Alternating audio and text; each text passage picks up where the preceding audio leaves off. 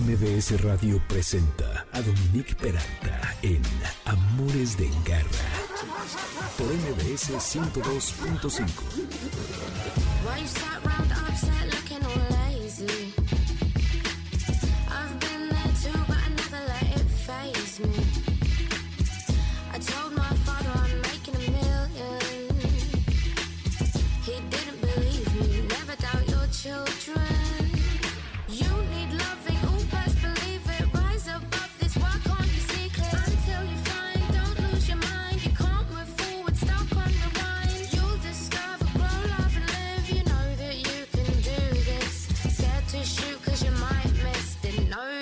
It was my day. For Keeps se llama esto que acabamos de escuchar de Jory, un poquito de soul y de hip hopcito para este sabadito en el que hay que tomársela leve. Bienvenidos, que este es el único programa que es todo perro y todo gato siempre o casi siempre. El día de hoy va a estar muy bueno, tengo cosas, eh, temas muy interesantes, van a ver que se pone bien la cosa. Yo soy Dominique Peralta y voy a tener la segunda parte de Quemaduras con el doctor Horacio Mena, con quien estuve hace un ratito con Concha León Portilla, ahorita en Enlace 50, hablando de perros ya cuando están grandes y qué es lo que hay que hacer y cómo prevenir y cómo darles una mejor calidad de vida. Busquen el podcast, está increíble si no lo pudieron escuchar. Y la semana pasada Horacio platicó aquí mismo acerca de las quemaduras, qué son y bueno, varias cosas. Entonces hoy viene para concluir, bueno, en la medida que se puede, porque no tenemos mucho tiempo, acerca de este tema. Luego, otro asunto súper novedoso e interesante, el uso de la marihuana medicinal en animales. Van a ver qué bueno está porque hay que prepararnos. Eh, sobre todo porque se supone que el 2020 iba a ser el año del cannabis y pues bueno, ya todo se puso en pausa. Así que en nuestras vidas, vaya que si no estuvo en pausa lo del cannabis. Dariela Galeana, que es etóloga y médico veterinario, nos lo va a platicar. Y voy a cerrar con la psicoterapeuta familiar Claudia Peñalosa, que va a describir cómo si nos sobreidentificamos con nuestras mascotas, esto puede ser nocivo tanto para nuestros animales como para nosotros. Además, tengo siete accesos para el concierto digital, los tres, que son de los grupos de rock más importantes de Chile y es un concierto que va a tener lugar el 24 de octubre a las 8 y media a través de la plataforma de Ticketmaster Live.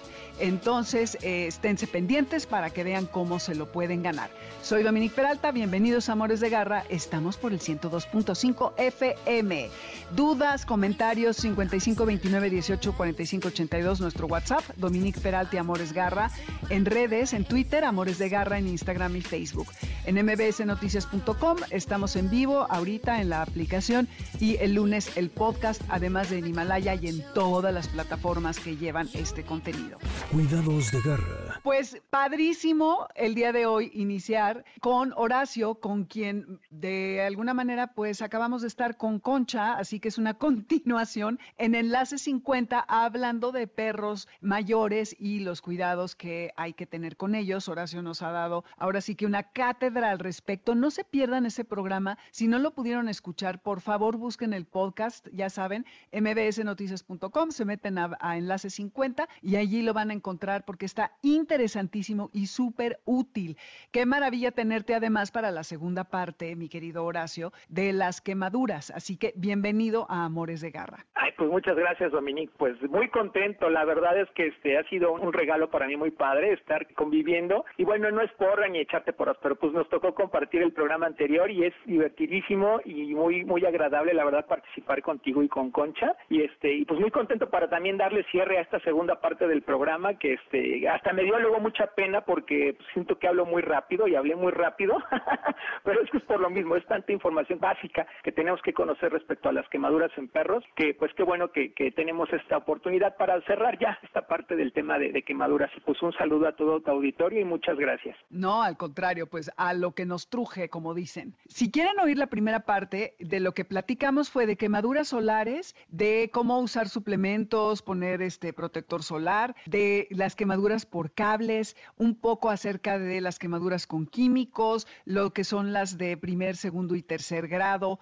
y los accidentes que hay en casa, en fin. Bueno, ah, también de cómo enfriar las quemaduras antes de llegar al veterinario, que si son de primer, segundo y tercer grado, como les decía, que decía Horacio que hay que poner agua que esté no más como de 5 grados, no en 20 grados, para que se vaya enfriando la zona que se quemó. Nunca usar algodón, eso fue clarísimo. Enjuagar la herida y bueno, pueden escucharlo. El podcast ya está en mbsnoticias.com. Van a podcast y Amores de Garra. Y ahora vamos a hablar del botiquín que debemos tener para cualquier tipo de emergencia, incluido quemaduras, hidratación de la piel y qué no hacer, que eso es algo que te quería preguntar, porque tengo entendido, Horacio, es Horacio Mena, ¿eh? ya creo que ya les había dicho, pero bueno, que es médico veterinario, que no debemos de aplicar pomadas, mantequilla, hielo, no sé si el hielo lo podemos poner directamente cuando tenemos a un animal que acaba de recibir una quemadura. Sí, sí, gracias, Dominique. Sí, mira, dándole continuidad,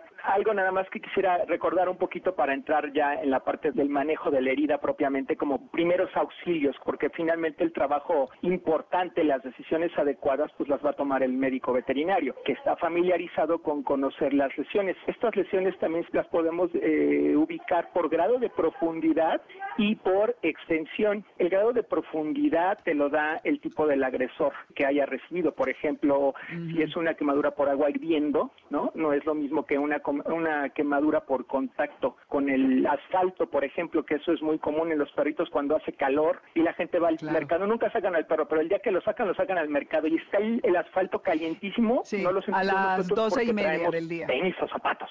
Pero ves al perrito y buscando la sombra y lo vas jalando. Esas son ya quemaduras de primer grado si nosotros observáramos al llegar a, casa y voltear esas huellitas, veríamos esa coloración rojita, rosita. Y a veces decimos, ay, pues viene un poquito rosado, decimos, ¿no? Cuando no conocemos de las... Exacto. Y eso ya les provoca dolor. De hecho, yo te invito, ojalá nunca ocurra, pero si haces presión ligera sobre sus gomitas, como le decimos normalmente a los clientes, tú presionas la gomita y vas a sentir molestia. Eso ya es una quemadura de primer grado. No ves sangre, pero sí ya ves un cambio de color. Entonces, ese tipo de quemaduras ya necesitan algún tipo de tratamiento. Por eso decía que es importante tener al menos una idea muy básica de lo que es un primer grado. Por ejemplo, eso sería un primer grado muy básico, con una lesión de la primera capa de la piel. La piel tiene, está formada por tres capas, que es la epidermis, la dermis y el tejido celular subcutáneo. Esas capitas se van lastimando conforme las lesiones por calor aumentan. Por ejemplo, tenemos el caso, por ejemplo, cuando tomamos el café hirviendo o una sopa caliente, sientes cómo te quema y dices, ya me quemé, y todo el día andas sin sensibilidad en la boca. Esa también sería, por poner un ejemplo, una quemadura de primer, grado. Entonces, ¿qué vamos a hacer nosotros? Primero, pues tendremos que observar mucho a nuestra mascotita, ¿no? Cuando llegamos de caminar, de pasear. Este, ah, ese hay otro, ahorita están de moda los tapetes este, sanitarios en las casas, que luego muchos están usando cloro. Y había quien en un principio desinfectaban las patitas con esto del COVID y todo eso. No, pues ponle de estas este, toallitas con cloro. O sea, hay que tener mucho cuidado porque la dilución es muy importante. Y nosotros mismos podemos provocar este tipo de lesiones tratando de, de buscar una desinfección adecuada de nuestra mascota entrar a casa. Entonces, ¿qué vamos a hacer? Ante cualquier tipo de quemadura, bueno, es observarla. Vamos nosotros a observar, a ver lo que dice yo, esta profundidad. Por ejemplo, cuando éramos niños patinábamos y nos caíamos, nos raspábamos las rodillas. Y se hacía un hoyito, veíamos claramente un círculo en las rodillas con una supuración, veíamos como agüita, un rosita ahí saliendo, ya no veíamos piel. Por ejemplo, ese es un tipo de quemadura por roce que podríamos llamarle de segundo grado, pero está muy bien ah. ubicada. Y si se fijan, si nos fijamos, van a tardar en recuperar. Recordemos cuánto nos tardaba en regenerar una raspadura en la rodilla, por ejemplo, ¿no? Cinco o siete días, y flexionabas la rodilla y te dolía, eh, esas ya serían de segundo grado. Entonces, ¿qué vamos a hacer cuando veamos algún tipo de lesión de, este tipo? Vamos a ver la extensión, la extensión y la profundidad que tiene. Entonces, de entrada lo que tenemos que hacer es enfriar, vamos a enjuagar. Yo, yo decía, y de una vez me voy a adelantar a comentar, ¿qué necesitamos como un botiquín básico para tratamiento o manejo de quemaduras? Pues tendremos que tener suero salino fisiológico o solución salina, esa la podemos conseguir en cualquier farmacia, gasas estériles, eso sí que sean estériles, esas que vienen en paquetito. Empacadas en papel, ¿no? En bolsita. Exactamente, vienen empacadas, te dicen tamaños, yo usualmente manejamos de rutina las que son de 10 por 10 centímetros. Eso es lo que necesitamos, necesitamos vendas, también necesitamos tijeras obviamente para cortar eso, cinta para pegarlo y algo muy importante podemos tener como auxiliar ¿Qué tipo un de cinta? o una de la pomadita. que, ¿Qué tipo de cinta? ¿De la Ah, misma que te venden ahí? ¿Que los rollitos? Exacto, hay micropor, podemos este, usar el micropor. micropor o podemos usar cinta adhesiva. Aquí lo importante es comentar esto. Ante la situación y la herida que tengamos, vamos a enjuagar muy bien. Primero, el agua recordemos fría. Lo frío lo que va a hacer es delimitar el grado de lesión. Ante el calor, recordemos que la piel empieza a morir, se va deshidratando y esta muerte del tejido va haciendo que la herida se haga más grande. En cuanto nosotros enfriamos, es una ayuda para delimitar esta pérdida de tejido y que esta lesión avance. Y el perro, la mascota siente confort con este enjuague con agua fría. Claro. Después lo que podemos hacer es en una gasa, en una gasita de estas que les comentaba yo de las medidas estéril, lavándonos nosotros las manos. Obviamente va a haber alguien que nos ayude. Si son perros entrenados es muy fácil hacer el manejo de pequeñas lesiones porque se dejan muy bien, están acostumbrados. Pero cuando son perros muy nerviosos, y aquí no importa la talla, puede ser un chihuahua, lo mismo te anda mordiendo, ¿no? Sí. Un gato más. Son animales que requieren mucho cuidado. A lo mejor en un gato lo mejor va a ser meterla a la gatera y correr al veterinario porque no te va a dar opción a hacerle mucho, mucho manejo por la misma, es el mismo comportamiento propio de los gatos, ¿no? Que son más sensibles y pueden ser más peligrosos. Entonces, en el caso de los perritos, estos pues va a ser un poco más sencillo, insisto, cuando están entrenados. Lo que vamos a hacer es, estos ungüentos que yo les comentaba, pueden ser a base de, de principios. No voy a dar las marcas, pero puede ser a base de nitrofural. Hay una pomada amarilla que se- es muy común encontrarla en cualquier parte, lo que está hecha a base de nitrofural. Las otras son a base de sulfadiacina de plata o, sul- o sulfadiacina argéntica. Esas son pomadas muy nobles que usamos mucho en las quemaduras. Ahí lo que hacemos es no pones la pomada directo en la piel del animal porque le vas a tallar. Y entonces, otra, cuando solo enjuagamos, no tallamos. Sí, no Porque, tallar, ni con la gasa ni con nada, como un chorrito. ejemplo, No, no. Entonces, la sugerencia es, sobre esa gasa es donde vamos a poner la pomada. Una capita muy ligera sobre la gasa. Y entonces ahora sí la gasa, que está estéril, la vamos a poner sobre la lesión, que ya Una vez que ya fue- enjuagamos. Sí, sí, previamente fue enjuagada. Al momento de poner la, la gasita, ahora sí ya vendamos. Por eso yo decía, la venda es importante. ¿Qué va a hacer la venda? Va a comprimir y junto con la gasa van a, de una manera, a suplir la protección que la piel hace sobre nosotros. El animal va a sentir confort porque va a sentir fresco, va a sentir frío en esa zona y vamos a evitar que haya contaminación de microorganismos externos si es que la trae la, la- la quemadura expuesta. Entonces, ya en esa situación, tú ya lo puedes llevar al veterinario con calma, sin irse ahí este, poniendo en peligro si vas en el vehículo, que eso es muy importante. Y entonces va a ser el mejor manejo que puedes hacer porque en cuanto el veterinario retira, no hay nada pegado a la piel, porque el- la cinta que usaste para pegar fue para pegar la venda, no para pegarla sobre la piel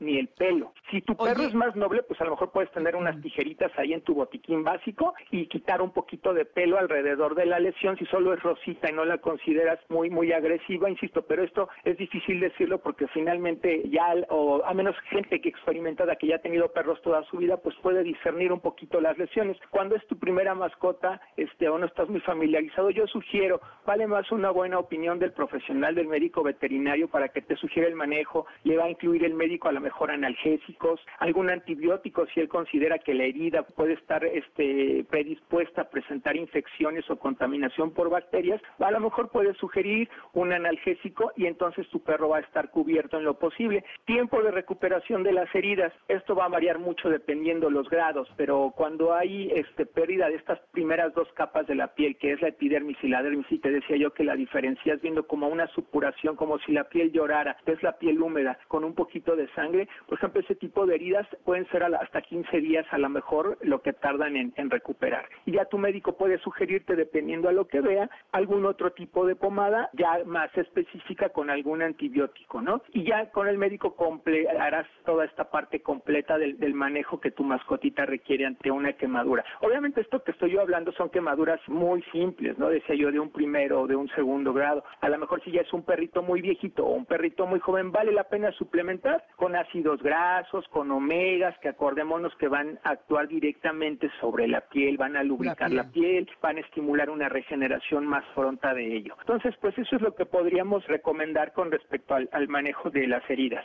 Ah, está buenísimo. Oye, rápidamente, los ojos, si le cayó cloro en, en el ojo o algún otro químico, la semana pasada te lo pregunté, pero ya creo que no me lo respondiste. ¿Qué hago? ¿Le echo como un chorro de agua? ¿Cómo le hacemos? Hay ya también soluciones específicas para enjuagar ojos. Una cosa son las lágrimas artificiales y hay de uso veterinario de laboratorios específicos, goteritos ya específicos que son una especie, digamos, solución salina para el ojo. Pero en el ojo, ante un caso de emergencia, sí podemos enjuagar con solución salina. Obviamente no es a presión, ¿no? No es que agarres con una jeringa y ponle directamente sobre el ojo. ¿Con un gotero? Sí, hay estos goteritos que te digo y tú vueltas a la mascotita de lado y le aprietas. Son frasquitos como de 200 mililitros. Es solución específica para enjuague de ojos. Se llama, eso es lo que podemos nosotros utilizar, pero si no tienes eso, podemos usar la misma solución salina que tienes en tu botiquín y obviamente puedes hacer, aplicar, puede ser con una jeringa, pero no, no a chorro, sino dejando caer como si fuera lágrima directamente alrededor de todos los ojos. Inclusive, si fue muy agresivo, puedes inclusive este, con una bandejita literalmente tapando la nariz, cuidando de no ahogar a tu mascota, enjuagar perfectamente toda la cara, porque aunque se haya, haya obviamente en el pelo va a haber absorción ahí de, este, de estas sales del, del, cloro que son agresivas. Entonces, ahí es enjuagar perfectamente bien, bien, bien, bien, bien, y posteriormente hay, hay también lágrimas protectoras de, para, yo lo comentaba también creo que la semana pasada, hay este, ya también productos que podemos aplicar para el ojo, ¿no? lágrimas artificiales, hay productos de larga duración que ya utilizamos para perritos que no producen una lágrima constante o su lágrima ya no es de buena calidad. Obviamente, esto al llegar al médico, él seguramente va a medir la producción de lágrima con unas tiritas de shimmer que les llamamos,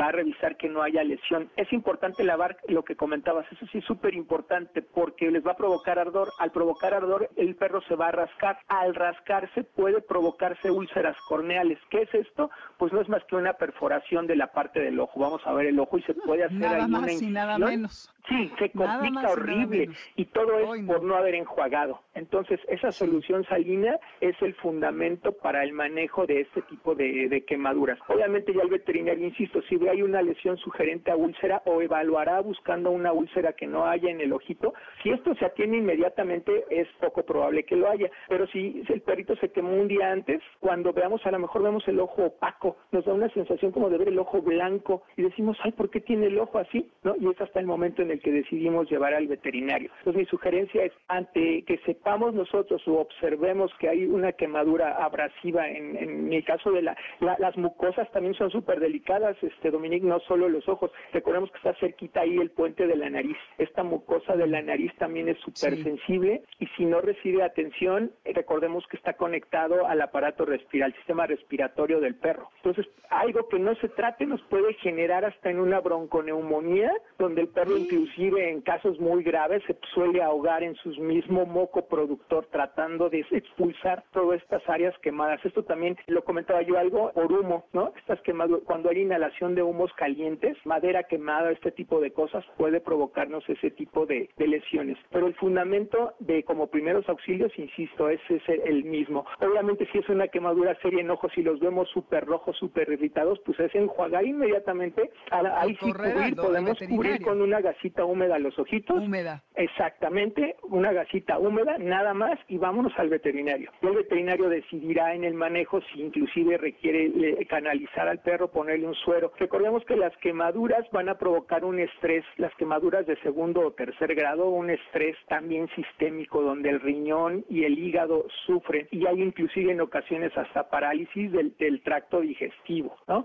Entonces ya esos son casos muy serios, pero por eso decía yo siempre es importante contar con la opinión del, especialista, del veterinario y ya con la experiencia a lo mejor nosotros iremos tomando algunas decisiones ya de, ah, pues mira esta quemadura, el veterinario en la ocasión anterior era una quemadura igual y le mandó tal pomada, voy a de todos modos avisarle, lo llevo y a lo mejor sigues con un mismo protocolo. Pero de entrada sí que tengamos una idea de qué hacer como primer movimiento, ¿no? Para, para no provocar un daño ¿eh? mayor. Y hielo, tú comentabas del hielo, el hielo cero, jamás, porque el hielo también quema. Si nosotros ah, usamos hielo sobre una lesión que ha sido una la piel que ha sido agredida por calor y luego le metemos hielo, ahí estamos este, provocando también un tipo de quemadura de tercer grado por el hielo. Entonces solo es agua y temperaturas arriba de 4 grados, ¿no? De 4 entre 4 y 18 grados podemos estar usando agua y si no la tienes no importa, toma agua de tu llave fría del grifo y de la llave. casos necesarios, bueno, de algo a nada podemos usar este tipo de agua o de garrafón. Pero por eso decía yo el botiquín siempre consideremos entonces tener nuestra solución salina fisiológica, nuestras gasitas, una pomadita ahí para quemadas. Hay también estos productos para prevenir infecciones, les llamamos de superoxidación. Hay de uso veterinario y donde tú ya lo aplicas y no provocarlo, no como en nuestra época que lo único que existiera era el agua oxigenada que no sirve para nada,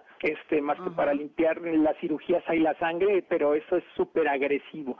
Entonces, estos productos de superoxidación hay de uso humano en cualquier farmacia, los solicitas y puedes conseguir uno. Ese también lo podemos usar para prevenir contaminación por bacterias. Se nos ha acabado el tiempo, mi querido Horacio. Muchísimas gracias. ¿Dónde te encuentran para consultas? Mira, en Facebook estoy como Horacio Mena y en, en Twitter e Instagram estoy como Horacebet, H-O-R-A-C-E-V-E-T. Pues ahí podemos este, ponernos en contacto y ya si requieren una atención más especializada, pues podemos ponernos en comunicación por esa vía para ya darles dónde está mi, mi ubicación si es que requieren alguna, alguna atención más específica. Y pues gracias por la invitación, este, Dominique, y estamos pendientes. Claro que sí, gracias a ti, al contrario.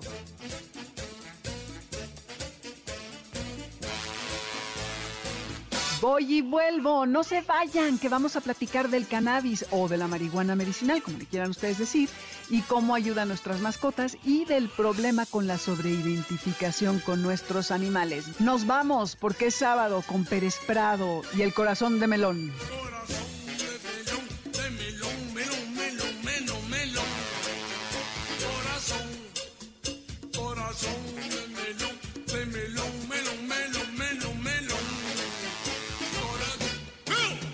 ¡Hey, quieto! Quédate con nosotros. En un momento regresamos. Estás escuchando Amores de Garra en MBS 102.5.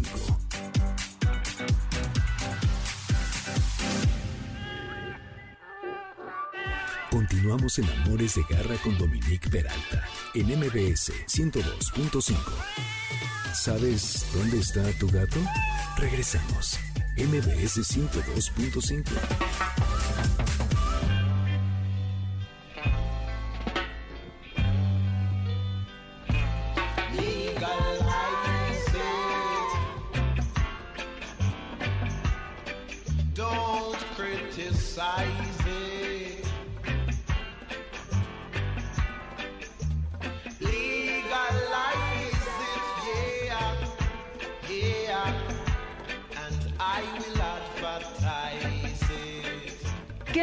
canción para presentar el tema que a continuación vamos a tratar, esto de Peter Tosh que se llama Legalize It. Casi casi no les tengo ni que decir de qué habla, pero bueno, es de la legalización de la marihuana. Imagínense desde cuando Peter Tosh lo pedía a gritos y todavía en el mundo tantos países que estamos apenas en el trámite y, la mala fama que ha tenido esta hierba maravillosa, medicinal, curativa. Ya van a ver el efecto en las mascotas. Soy Dominique Peralta, esto es Amores de Garra por el 102.5 FM, MBS Contigo en Casa, en Spotify está la lista con la música, van a Dominique Peralta y buscan ahí Amores de Garra y van a encontrar toda la música.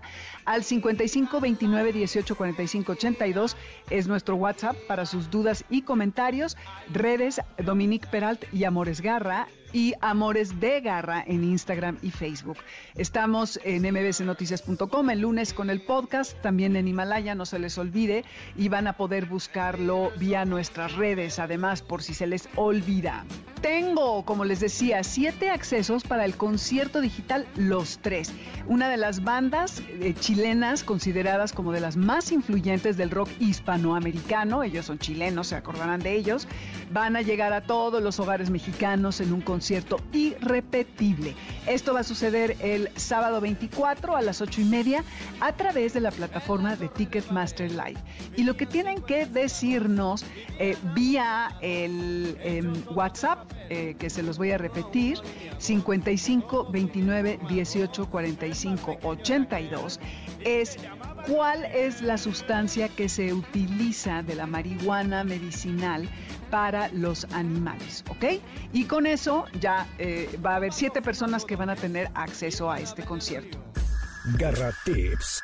Les decía que vamos a tocar este tema de lo que es la marihuana medicinal para animales y me entusiasma mucho hablar de esto porque es algo en lo que nos debemos de preparar para el futuro porque está claro que todavía no es legal en México. Ahora nos va a dar los detalles Dariela Galeana, que es egresada de la Universidad La Salle del Bajío tiene un máster en etología clínica aplicada de la Universidad Autónoma de Barcelona, una estancia especial en etología clínica en Hospital Veterinario de Especialidades en Fauna Silvestre y Etología Clínica en la Facultad de Medicina de Veterinaria y Zootecnia de la UNAM, fundadora de la Clínica de Comportamiento y Bienestar Animal Pet Balance y tiene 10 años de experiencia en etología clínica de perros y gatos, además de un año de experiencia en medicina cannabinoide. Dariela, bienvenida Amores de Garra. Gracias, Dominique, qué gusto estar con ustedes.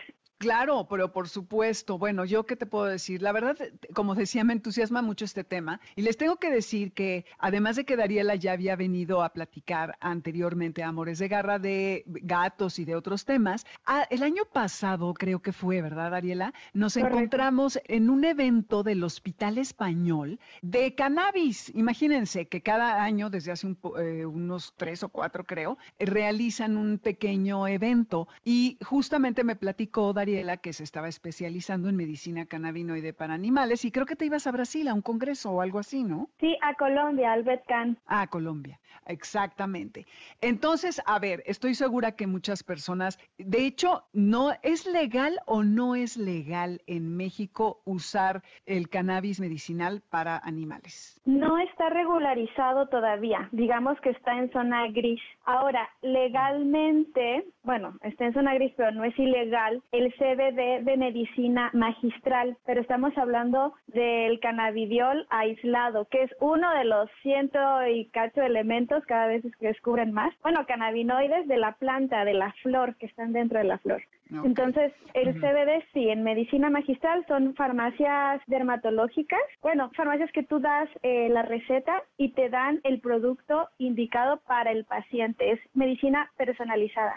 ¡Uy, qué bien! Oye, y habría que hacer una aclaración, Dariela, porque está el THC pero está también el CBD, que el CBD es el cáñamo. Aquí no estamos hablando de THC. Para animales solamente se utiliza el cáñamo, el CBD. El CBD no solo viene del, o sea, viene de la cannabis sativa y puede una flor de cáñamo o de otra variedad te puede dar CBD, pero en el cáñamo hay mucho más cantidad de CBD y casi nula de THC, por eso se usa más el cáñamo. Ahora, por temas de regularización, por eso solo se usa el CBD por el tema del efecto psicotrópico del THC, que en animales puede generar toxicidad, pero no significa que no tenga efectos terapéuticos, pero hay que usarlo con mucho más reserva. Pero en nuestro país, o sea, en otros lugares como Chile, Colombia, ya está Uruguay, ya está regularizado, lo están implementando y súper bien. Son microdosis, ahorita ya más adelante vamos a seguir explicando la diferencia de un animal a, de un perro, por ejemplo, a un humano pero es mucho más seguro usar CBD y tiene un montón de propiedades igualmente, ¿no? Juntos más, pero eh, ahora lo que hay es el CBD aislado y aún así eh, estoy sorprendida con los resultados. Ay, qué maravilla. Oye, qué bien que dices que sí se puede utilizar. Ahora, sin duda alguna, hay que hacerlo bajo supervisión y no ponerse muy creativos y uno solito empezarle a recetar al animal, porque así no vamos a llegar muy lejos. Ahora, sé que hay una variedad de condiciones para las que se puede utilizar estas sustancias que incluyen el manejo del dolor, artritis, lo que es la ansiedad, cuando hay a lo mejor epilepsia y hasta en cáncer. Entonces, en tu experiencia, ¿cuándo lo recomiendas? ¿Cómo lo recomiendas? Ok, bueno, mi área, como bien me presentaste, es de como psiquiatría veterinaria, ¿no? Entonces, cuando tú indicas algo más, porque realmente es un medicamento, porque tiene interacciones con otros, si es natural, pero se considera medicamento por este tipo de interacciones. Cuando yo veo que el paciente, el perro o gato, está en estado de sufrimiento por X condición, o sea, ya la, no es algo aprendido y que se controla con puro entrenamiento, por decirlo así, o modificación conductual, sino que ya hay un desequilibrio químico, en mi caso, porque hablo del sistema nervioso central. Entonces, ahí es cuando me apoyo de, del CBD, cuando hay un miedo no adaptativo, una reacción no adaptativa, ahí nos podemos apoyar del CBD. ¿Y esta reacción no adaptativa qué sería? ¿Como un animal que tiene ataques de ansiedad por ruidos o, o como qué? Puede ser ansiedad por separación, que hay varios rangos. Hay perros que no toleran estar solos simplemente, o perros que el simple hecho de no tener, hay grados, perdón, de no tener al propietario en su ángulo visual, ya, la empiezan, empieza un desequilibrio homeostático y el perro la pasa muy mal, aunque suene, es lo que hablamos, no, es una respuesta adaptativa. Igualmente en fobias, hay veces que son fobias a objetos animados, hay veces que es a objetos inanimados, temas de agresión por miedo, hay agresión por dolor, y es lo que yo he estado eh, en este año, que realmente es poco el que llevamos acá en México, por este tema, ¿no? De la regulación y que hay poca investigación, pero por ejemplo, yo tengo una pacientita que tiene miedo a toldos, es un caso clínico justo que voy a presentar, y cuando está, no sé, pasan por un tianguis, que es donde normalmente hay toldos, se asusta mucho y al grado que tiró a la propietaria. Entonces, por eso me contactó. Dijo, oye, Dari, sí, ya es una persona mayor y resulta que ya llevaba años con floxetina. Y este, es la y floxetina? La, floxetina es un inhibidor selectivo de la recaptación de serotonina. El nombre comercial es el Prozac. Entonces, este, se utiliza para temas de miedos, fobias, ansiedad. Y ya llevaba mucho tiempo y ya tenía también un tema de colitis.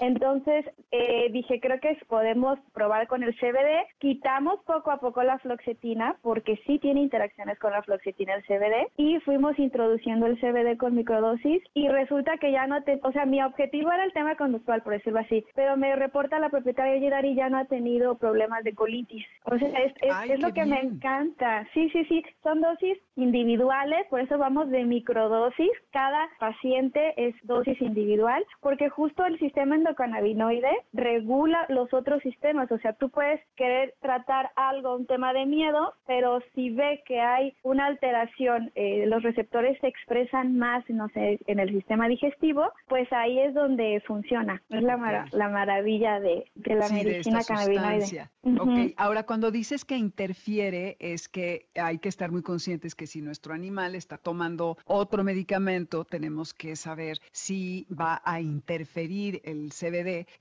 pues no sé, tener alguna consecuencia y que esto vaya a resultar peor. Y por eso hay que estar bajo la supervisión de una persona que tenga experiencia, de un médico veterinario, de un etólogo, en fin, como Dariela, evidentemente. Oye, y se me ocurría ahorita que estabas diciendo de las fobias y de todo esto de la ansiedad por separación, muchos médicos y etólogos recomiendan las feromonas, pero entonces el CBD podría venir a, a suplir esto. ¿Es correcto para ayudar con este tipo de problemática? Tienen diferentes vías de acción. La feromona recibe en el órgano vomeronasal, que es en el paladar alto, por decirlo así, y es un tipo de comunicación intraespecie. O sea, nosotros no percibimos las feromonas del perro ni el perro la de los humanos. Esta feromona es la que libera la mamá en la glándula mamaria, entonces les da una sensación de calma. Ahora, el CBD reaccionaría a otro nivel que es del sistema nervioso central. Cuando recibe, está el sistema nervioso a todo, ¿no? Lo que da,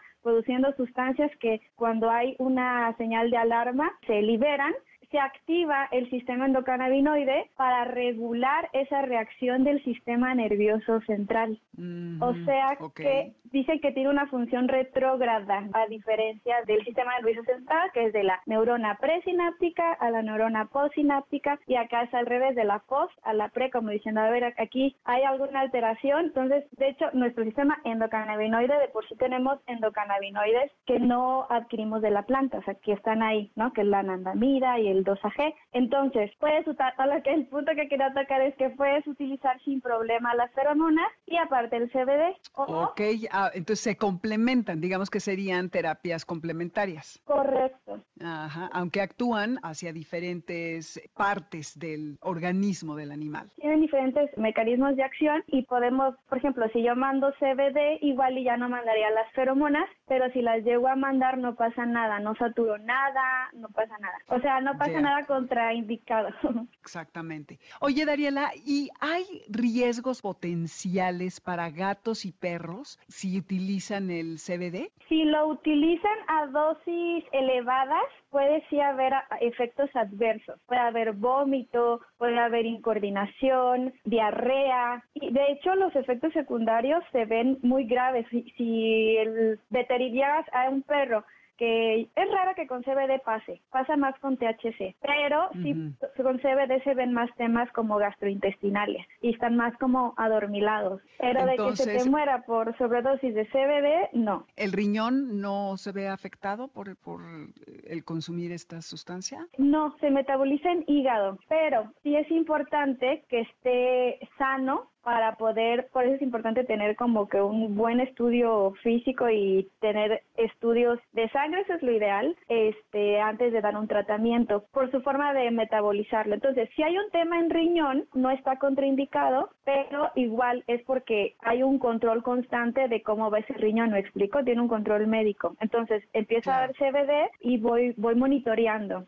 Sí, exactamente. Ah, está súper bien. Está como mm, todavía muy nuevo todo esto. No obstante, en México yo ya he visto los aceites. En la feria aquella donde te encontré, ya había premios para perros y una serie de productos que se les podían dar. Y sé de gente que incluso en grupos de mensajes entre vecinos y demás, ya que, ay, te voy a mandar el CBD para si tu perro le tiene miedo a los cohetes o a los truenos o no sé Eh, yo creo que se, receta con una liviandad que me parece que no es correcto. Ahí viene, me imagino, que en los frascos cómo debemos de dosificar, pero no hay nada como un profesional que te lo recete, ¿no? Pero, o cómo sabes, es según el peso del animal, me imagino, cuánta cantidad darle a, a tu gatito o a tu perro. Sí, normalmente, sobre todo, bueno, los productos que luego vemos acá son de importados de países que ya tienen mucho más tiempo usándolo, exacto, ya regularizado y todo,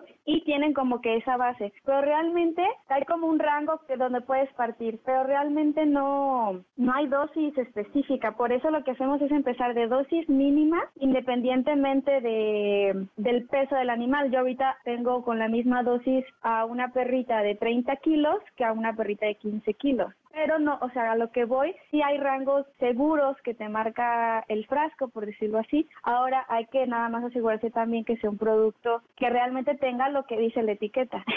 Perfecto. Muy bien. Ay, Dariela, pues se nos ha terminado el tiempo. Qué interesante. Ya vendrás para seguir platicando al respecto. ¿Dónde te encontramos si alguien te quiere consultar al respecto o con alguna cuestión de etología? ¿Dónde te puede encontrar la gente? Mira, en Facebook estoy como Clínica Pet Balance y en Instagram como Pet Balance MX o mi correo que es dariela arroba petbalance.mx. Perfecto. Pues un placer como siempre, Dariela. Gracias por compartir con nosotros. Garra Cultura. Cuando estamos tristes, estresados, tenemos miedo o estamos pensando cómo es posible que vamos a lidiar con tantas situaciones de la vida, los animales han tenido la habilidad para hacernos sentir mejor. La cosa sería ahora preguntarnos cómo se sienten los animales cuando nosotros estamos muy apegados a ellos. Y para esto tengo el día de hoy a Claudia Peñalosa, psicoterapeuta especializada en terapia familiar, que nos va a hablar justamente de eso, que es el cómo podemos afectar al animal y a nosotros mismos, ¿eh? que supongo que es lo que nos vas a decir, mi querida Claudia, al estar totalmente apegados para cualquier cuestión emocional a nuestras mascotas. Claudia Peñalosa, te doy la bienvenida, qué emoción tenerte. Mi querida Dominica, al contrario, un placer estar de nuevo con ustedes en tu divino programa. Pues sí, efectivamente, ahorita vamos a tocar un tema creo que muy importante que se llama el sobreinvolucramiento emocional de nosotros como personas con nuestras mascotas. Pues bueno, sabemos que el convivir con perros y gatos ayuda a disminuir el estrés, la tensión arterial y la frecuencia cardíaca. Incluso el tener como compañía a una mascota mejora los niveles de las hormonas asociadas al bienestar y ayuda a que aumente nuestra autoestima. Esto es increíble, ¿no? el vínculo emocional que se establece entre un animal y una persona puede variar según se trate de un niño, un adolescente, una persona madura o ya sea una de edad más avanzada. Y en esta particular relación se pueden desarrollar sentimientos de empatía, de respeto, incluso fuertes lazos afectivos entre el animalito y su amo. Y es difícil hablar de un mecanismo particular que desencadene en los vínculos entre animales y personas, ya que sencillamente se produce una peculiar conexión especial y profunda entre ambos. Y esta conexión nos puede llegar a confundir e incluso a llevar a perder la dimensión en cuanto a que podamos llegar a ver a nuestras mascotas como otro humano.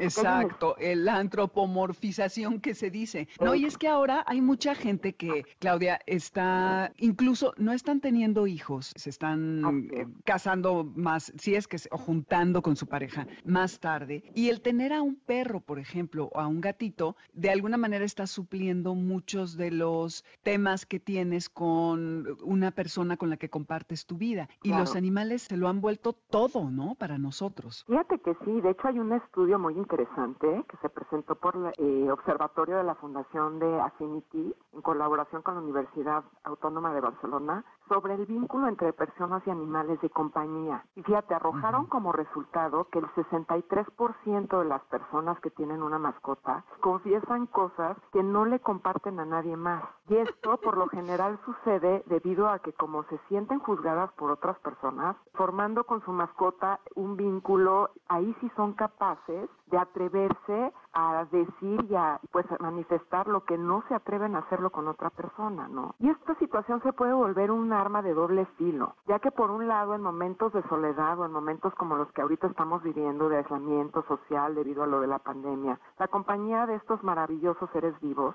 generadores de amor que son las mascotas, ¿no? Pueden llenar esa sensación de vacío y soledad por la que estamos pasando, generando alta gratificación emocional en una persona. Sin embargo, El foco rojo al que tenemos que prestar atención es cuando nos refugiamos y hasta nos identificamos con nuestras mascotas para evitar tener contacto social y o formar vínculos con otras personas.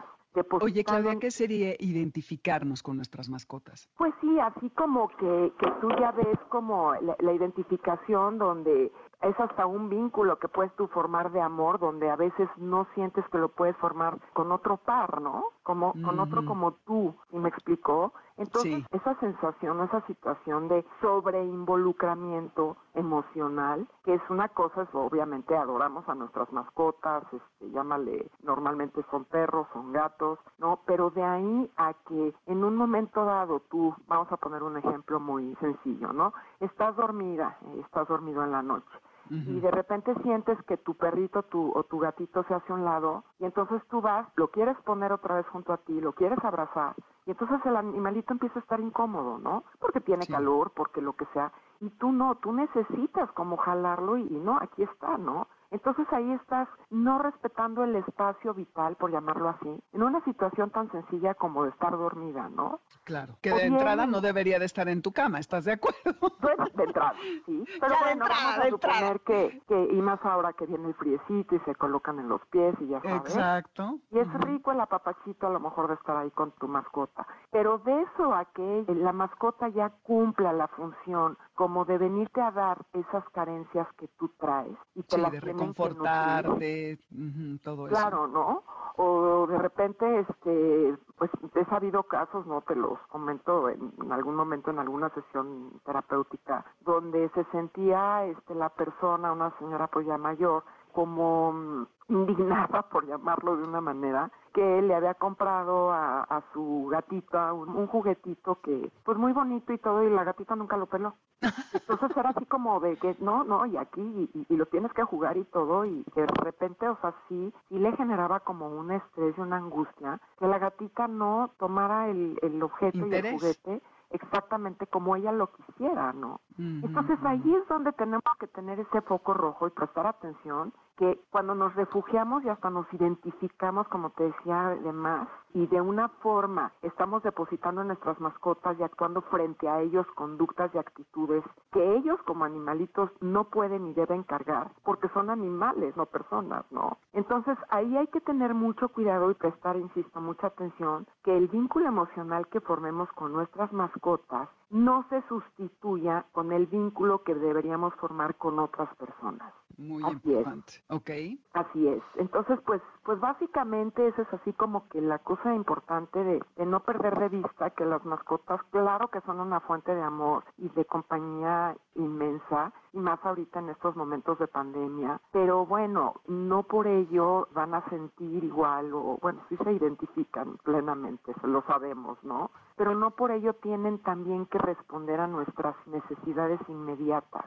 Exacto. Lo que tú decías hace rato del respeto de entrada a su espacio vital y pues a su condición de que es un animal que no habla, que no nos contesta, creo que partiendo de allí es una relación mucho más sana. Evidentemente todos sabemos que es un animal y que no nos va a contestar, ¿no? Pero que lo tomemos como tal, que procuremos no esperar de este, como tú bien mencionabas, que nos dé cosas que no nos puede dar como lo haría una pareja. Entonces, uno de los grandes atractivos y últimamente lo he estado repite y repite en mis conversaciones y en el programa, es que los, las mascotas no nos juzgan ni tratan de darnos consejos. Eso es algo maravilloso. No tienen opinión acerca de lo que hacemos o dejamos de hacer y siempre, lo he dicho sobre todo con los perros, es como un viaje de ego porque lo que sea que hagamos y les propongamos, ellos están felices.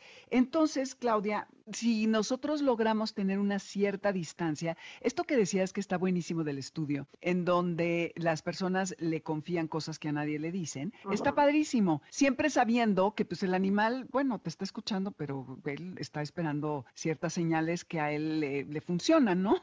Claro, eh, y, que, te, que, sientes certificada de que voltean y te mueven la carita y todo como si, o sea, verdaderamente te estuvieran entendiendo. Entonces una cosa es que te ponen atención por tu lenguaje no verbal, por tus gestos, que ya ves que de hecho ahí se, se puede mimetizar mucho una persona con su mascota, pero esto no quiere decir que cognitivamente lo estén entendiendo que vayan a poder dar una pues señal o una situación de, gratificación más allá de, o sea, con un contexto cognitivo, ¿sí me explico? Sino como esta sensación de que, bueno, estás con tu, tu animalito y entonces tú le hablas y te mueve la colita o te ronronea, no sé, pero no perdiendo como ese límite de que pues es un animalito, ¿no? Y sobre todo cuando hay frustración en la persona, y está como depositando todo esto en la mascota, pues de repente a lo mejor hasta le cobras las facturas a los perritos o a, a los gatitos y no te las tienen que pagar ellos, ¿no? Claro, les gritas o los jaloneas y cuestiones así. Sí, sí, sí. Sí, siempre hay que mantener una, digamos, sana distancia utilizando esta tan trillado ya en esta época término en cuanto al nivel emocional en que nos involucramos. Siempre respetando eso, somos compañeros y punto, ¿no? No van a suplir lo que otro humano nos van a dar. Entonces, es mientras así sea es perfecto. Ay, Claudia, pues perdón, que cuando una persona se sienta que por ejemplo, ahorita que hemos estado haciendo trabajo en casa y demás, ya tiene que regresar a sus actividades cotidianas y empieza sentir esa sensación como de ansiedad o de tristeza o de sobrepreocupación porque va a dejar todo el tiempo a la mascota y si le va a pasar algo y esto le quita la atención y no poderse concentrar y en fin, pues ahí ya sí sería importante como que tomar ahí como una ayuda y buscar a lo mejor un espacio terapéutico, ¿no? Porque como bien dices, o sea, no son unos, son nuestros hijos simbólicos, hijos de elección, ¿no? De acompañamiento, pero no podemos nosotros alterar nuestra vida cotidiana por estas sensaciones de sobreprotección y sobreinvolucramiento emocional. Sí, y ahora esta modernidad en donde hay sitios a donde ahorita no está sucediendo, pero que puedes incluso llevar a tu perro al trabajo, no hay espacio, ¿no? Hay personas que están casi todo el día con el animal. Entonces hay una dependencia emocional fuertísima y pues los extremos siempre son nocivos. Hay que tratar de tener un equilibrio. Como vaya fluyendo las cosas, ¿no? Siempre. Sin duda, sin duda, claro que sí. Muy bien, pues Claudia, ¿dónde te pueden encontrar si alguien te quiere consultar, una terapia o algo así? Claro que sí, pues miren, les dejo el teléfono directo, es el 55 41 40 27 78 soy Claudia Peñalosa o me pueden localizar en Facebook. Ahí también están este, algunos comentarios, algunas notas que tengo. ¿Cómo estás? Este, ¿Como Claudia Peñalosa? Como Claudia Peñalosa también. Ah, buenísimo. Pues muchísimas gracias, muy padre lo que nos compartes y nos quedamos con esto de que al no preguntarnos nada ni necesitar reafirmación de que todo va a estar bien, los animales son una gran compañía, pero que debemos respetarlos. Así es, mi querida Dominique. Entonces este, hay que amar a nuestros animales, pero bueno, también no depositarles lo que ellos no deben cargar, ¿no? Eso, fundamental. Muchas gracias, Claudia. Al contrario, Dominique, un placer y, este, siempre aquí a tus órdenes. Claro que sí, gracias. Así terminamos en una emisión más de Amores de Garra. Esto para despedirnos es The Shape of You, que habla del amor y cómo nos gusta todo lo de la otra persona, pero que en este caso, aquí como hablamos de animales, tiene que ver con nuestros animales, porque por cuánto los queremos y cuánto nos dan. Él es Ed Sheeran. Esto fue Amores de Garra. En Spotify recuerden que tenemos la lista. Y en nombre del equipo de este programa los saludamos Alberto Aldama, Felipe Rico, Karen Pérez, Moisés Salcedo, Adriana Cristina Pineda y Ernesto Montoya en los controles. Que no salgan sin placa sus perros, por favor, evitemos tragedias, que siempre tengan todos los datos para que puedan volver a casa en caso de escaparse. Gracias por sus mensajes con respecto a los boletos. Ya nos estamos comunicando con ustedes. Nos escuchamos el próximo sábado de 2 a 3 de la tarde. Sigue a continuación el libro de tu vida con José Luis Guzmán, Miyaki. Adiós.